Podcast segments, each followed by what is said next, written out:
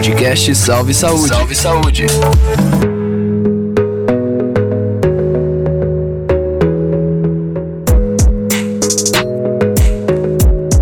Olá, você está no podcast Salve Saúde sobre prevenção ao câncer.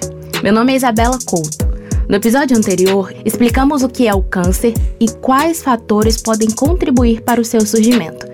Também informamos quais são os tipos de tumor mais comuns na população brasileira. Neste segundo episódio, vamos discutir como o machismo pode atrapalhar no diagnóstico precoce da doença. O câncer é a primeira doença mais incidente em homens e a segunda mais incidente entre as mulheres. Ainda por gênero, os tipos de câncer mais comuns em homens são os de próstata, campeão dos casos com 29,2%, seguido de cólon e reto com 9,1%, de pulmão com 7,9%, estômago com 5,1% e cavidade oral com 5%. A maioria das regiões citadas ficam em áreas íntimas do corpo humano, em que existe um tabu.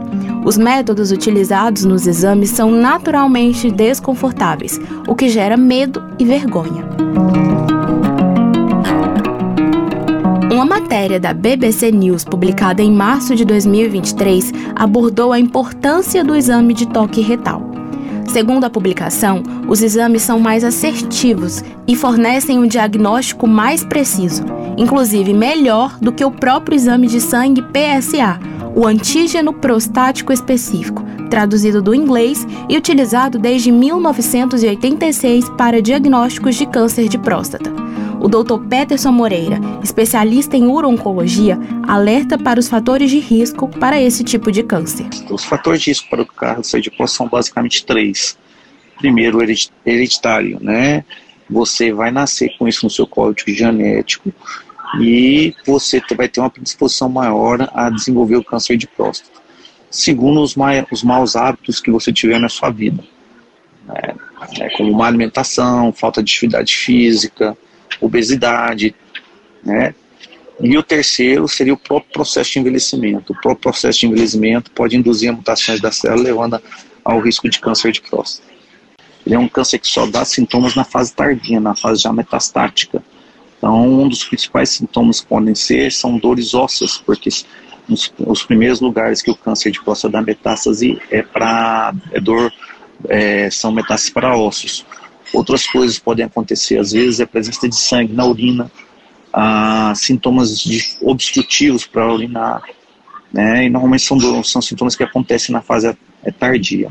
O câncer de rins, também numa fase mais avançada, ele pode dar sangue na urina também, pode dar uma massa palpável no flanco, pode dar é,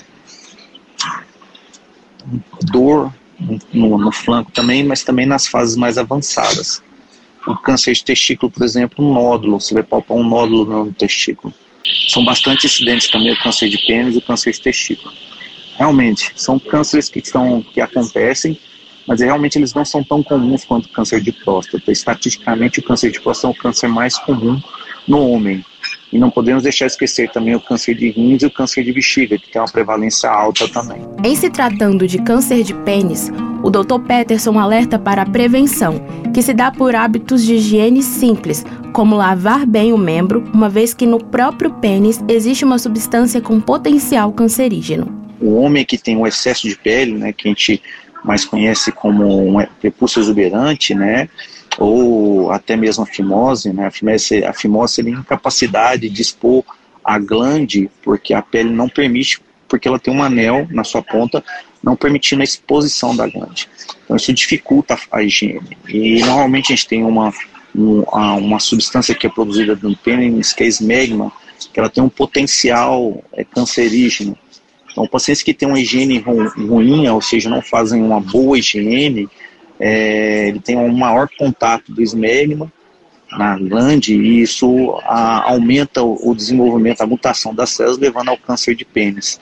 Então, é uma doença basicamente que acontece muito, principalmente pela falta de higiene ou pela própria fimose, porque não consegue expor a glande para fazer a higiene adequada. A Sociedade Brasileira de Urologia recomenda que homens façam acompanhamento regular com especialistas a partir dos 40 anos. Pelo grau de incidência, o câncer de próstata está para os homens, assim como o de mama está para as mulheres. Daí campanhas anuais e tão persistentes como as de Outubro Rosa e Novembro Azul, meses dedicados à prevenção de câncer de mama e de próstata, respectivamente.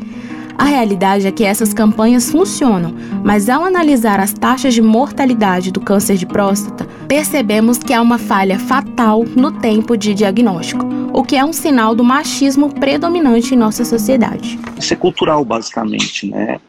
A gente, o, o nosso, a, o, o homem era, nossa sociedade era uma sociedade machista, né? E a gente via um homem, o homem sempre se viu como o, o, o, o, o super-homem, né? O que teria a pessoa mais forte dentro da casa, aquela que seria a força de trabalho, que deveria sustentar a família, deveria mostrar-se mais forte. Então, na concepção, nessa concepção, o homem normalmente não ficaria doente. E isso não faria com que ele não precisasse procurar a ajuda médica. Então isso é muito cultural e graças a Deus tem conseguido se reverter com os últimos anos através de medidas é, de propagandas feitas pelas sociedades e pelos governos, e, é, é, mostrando a, a importância de se fazer a prevenção e de se cuidar da saúde masculina. Por fim, um dado muito importante trazido pelo Dr. Peterson sobre a prevenção e o diagnóstico precoce do câncer de próstata. Qual é a importância da prevenção? que é, o câncer de próstata é um câncer silencioso. Ele é um câncer também de crescimento, às vezes bem lento.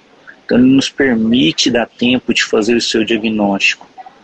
Estudos recentes mostraram que se você fizer o diagnóstico na forma precoce e fizer o tratamento adequado, em torno de 5 anos, 100% dos pacientes estão vivos. E se você não fizer o diagnóstico, é, já for fazer o diagnóstico apenas na fase avançada da doença, apenas 32% dos pacientes estão vivos em 5 anos. Então, o câncer de próstata ele é tratável, ele tem um potencial de cura e necessita que a gente faça esse diagnóstico o mais precoce possível. Por isso, a prevenção é importante. Partindo da prevenção, no próximo episódio vamos falar da influência dos nossos hábitos como fatores cruciais para evitar o câncer ou casos graves, além da incidência da doença entre a população jovem. Obrigado por nos escutar e até lá!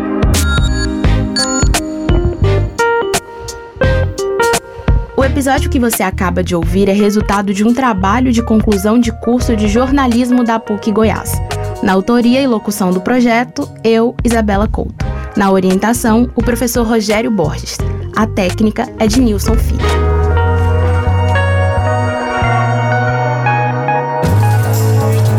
Podcast Salve Saúde. Salve Saúde.